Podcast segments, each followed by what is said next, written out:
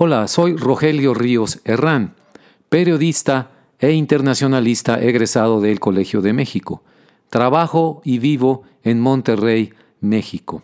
Mi comentario de hoy es sobre el informe de Amnistía Internacional sobre la situación de los derechos humanos en México, titulado Cuando las palabras no bastan.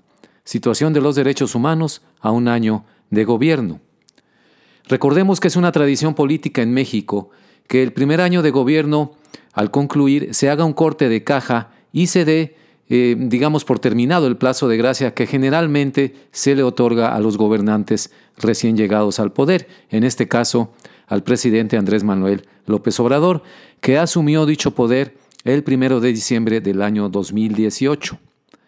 Se termina la luna de miel, como dirían algunos columnistas políticos perspicaces en México, y con justa razón, pues un año es plazo más que suficiente para darnos cuenta de si un presidente, su gabinete y su estilo de gobierno dan la talla o no y se comportan a la altura de sus responsabilidades o presentan resultados negativos o mediocres en el mejor de los casos.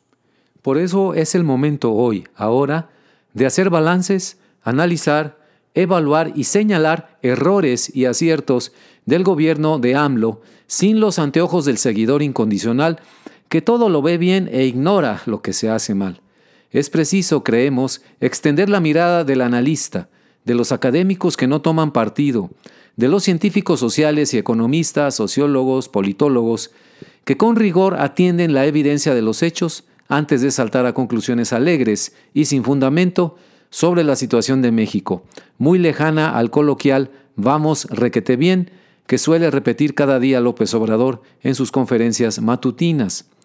Desde días recientes circula en México en los medios de comunicación o se puede consultar en su portal de Internet el reporte que Amnistía Internacional elaboró sobre la situación de los derechos humanos en México, al cumplirse el primer año del gobierno de la Cuarta Transformación. Llamado este reporte, como dijimos al principio, cuando las palabras no bastan, Situación de los Derechos Humanos a un año de gobierno, que contiene un análisis riguroso, bien documentado y puntual sobre los aciertos y errores o carencias de la actual administración, en donde desafortunadamente el balance no es todo lo positivo que se quisiera, en vista, recordemos, de las grandes expectativas levantadas por la llegada de un proyecto de gobierno que se denominó la Cuarta Transformación de México, y en el que por lo menos en el área de los derechos humanos no se ha dado tal transformación. Bien, pues en la parte introductoria de este estudio que estamos refiriendo de Amnistía Internacional, se dice lo siguiente, el nuevo gobierno recibió un país con una profunda crisis en materia de derechos humanos. Durante los años anteriores, crímenes de derecho internacional como la tortura, las desapariciones forzadas y las ejecuciones extrajudiciales habían crecido en la casi completa impunidad. Las personas defensoras de derechos humanos y los periodistas enfrentaban hostigamientos, ataques y asesinatos, y la violencia estaba extendida por todo el territorio mexicano. Y miles de personas habían sido desplazadas forzadamente en los años anteriores. Amnistía Internacional sigue monitoreando y documentando la grave situación de derechos humanos que atraviesa México y observa con preocupación la continuación de esta crisis. Este documento se centra en cuatro áreas que la organización considera de suma importancia para el ejercicio de derechos humanos de la población en el país. Las estrategias de seguridad y su impacto en los derechos humanos. Las condiciones para garantizar un espacio seguro y propicio para la sociedad civil. La violencia basada en el género en contra de mujeres y niñas. Y la situación de personas migrantes y solicitantes de asilo. Sin embargo, estos temas no son los únicos que el gobierno del presidente Andrés Manuel López Obrador debe abordar de forma urgente, pues también destacan entre ellos los derechos de los pueblos indígenas y la protección de sus territorios, la situación de violencia que enfrentan las personas LGBTI, el acceso a derechos sexuales y reproductivos y el ejercicio de derechos sociales y económicos, entre otros, bueno, y desglosan eh, someramente en la parte introductoria los analistas de eh, Amnistía Internacional estos temas mencionados. El primero, estrategias de seguridad y derechos humanos. ahí nos dicen lo siguiente. Las políticas y medidas de seguridad adoptadas por el gobierno del presidente López Obrador no se han alejado sustancialmente de la estrategia de seguridad altamente militarizada, intensificada principalmente por el entonces presidente Felipe Calderón en 2006, con el inicio de la llamada guerra contra las drogas. El presidente López Obrador ha mantenido a las Fuerzas Armadas como el principal soporte de seguridad pública en el país. En los hechos, una nueva Guardia Nacional, aprobada por una reforma constitucional como un cuerpo policial civil, fue constituida principalmente por elementos provenientes de las Fuerzas Armadas, y un entonces general del ejército en activo fue puesto al mando, pese a que las normas legales prevén que los militares en retiro siguen siendo personal militar y están sujetos a la disciplina y cadena de mando militares. Respecto al tema del espacio para la sociedad civil, nos dice lo siguiente el reporte. Durante el primer año de gobierno se aprobaron dos leyes que restringen indebidamente y ponen en riesgo el ejercicio de la libertad de reunión pacífica. Mediante la Ley Nacional sobre el Uso de la Fuerza, la cual prescribe que no se usará la fuerza contra manifestaciones o reuniones públicas pacíficas con objeto lícito, se abre la posibilidad a que la policía pueda determinar si el propósito de una asamblea es legítimo y sobre esa base decidir si utiliza o no la fuerza. Bajo el derecho internacional, agrega Amnistía Internacional de los Derechos Humanos, el uso de la fuerza en una manifestación debe ser excepcional y debe estar dirigido únicamente a personas que usan violencia o para prevenir una amenaza inminente. Por otra parte, el Estado de Tabasco, se nos dice en este reporte, aprobó en julio una reforma a su Código Penal para permitir la sanción penal de reuniones pacíficas en que las personas manifiesten su oposición al desarrollo o construcción de una obra pública o privada. El presidente Andrés Manuel López Obrador mostró su acuerdo a, estos cambios legales. En este contexto preocupa a Amnistía Internacional que el presidente López Obrador haya utilizado sus conferencias de prensa para denostar la labor de la sociedad civil organizada y para señalar a periodistas y medios de comunicación que han criticado sus políticas. Estas declaraciones podrían suponer un rechazo del gobierno federal a la crítica y al disenso y en los hechos contribuyen a crear un ambiente hostil en contra de estas personas y organizaciones. La nueva Administración Federal ha aceptado que el mecanismo de protección para personas defensoras de derechos humanos y periodistas tiene fallas y por tanto solicitó a la oficina en México del Alto Comisionado de las Naciones Unidas para los Derechos Humanos un diagnóstico sobre el mismo.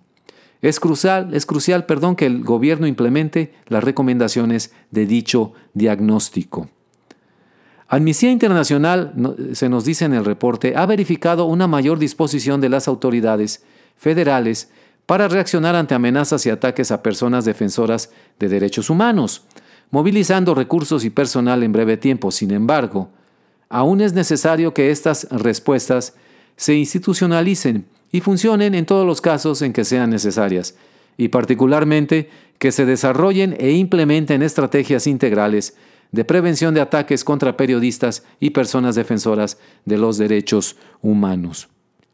Sobre el tema de la violencia basada en el género contra mujeres y niñas, se nos dicen cosas preocupantes en el reporte.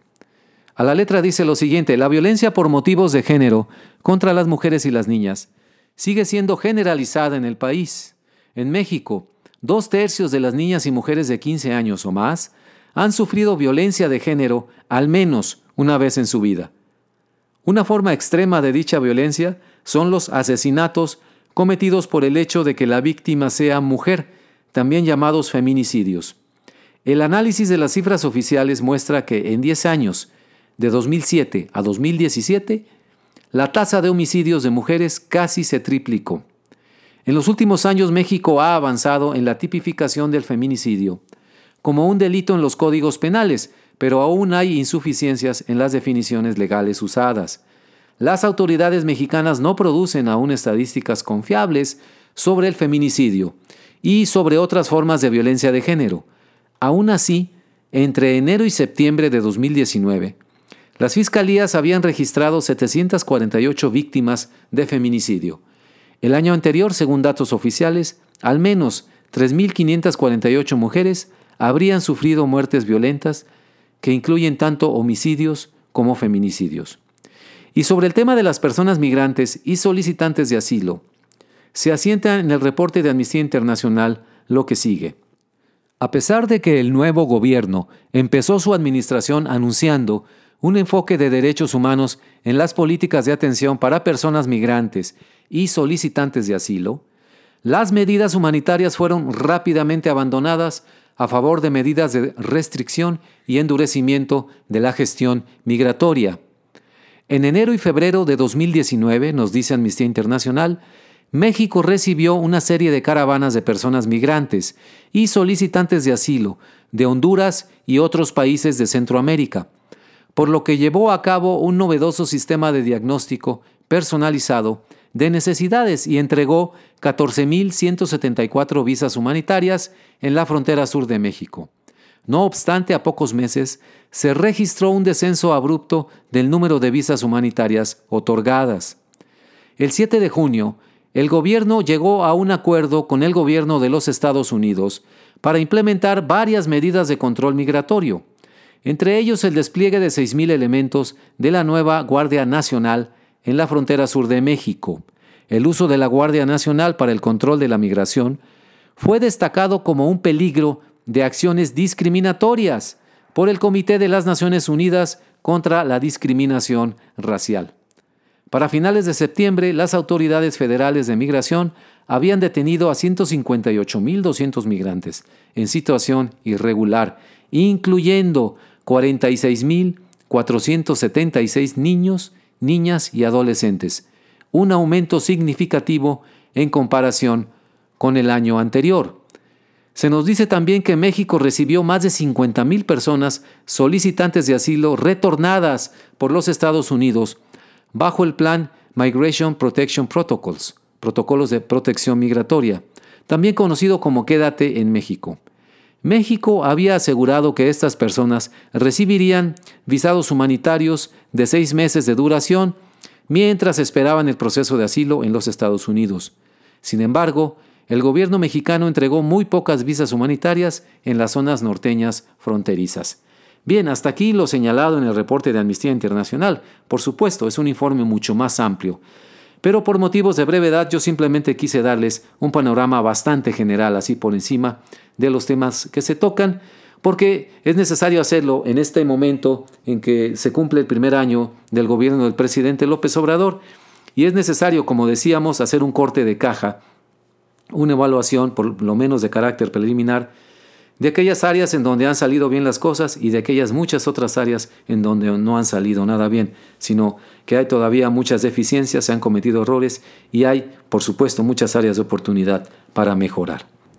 Muy bien, muchas gracias por acompañarme al comentario de hoy de Mirada al Mundo.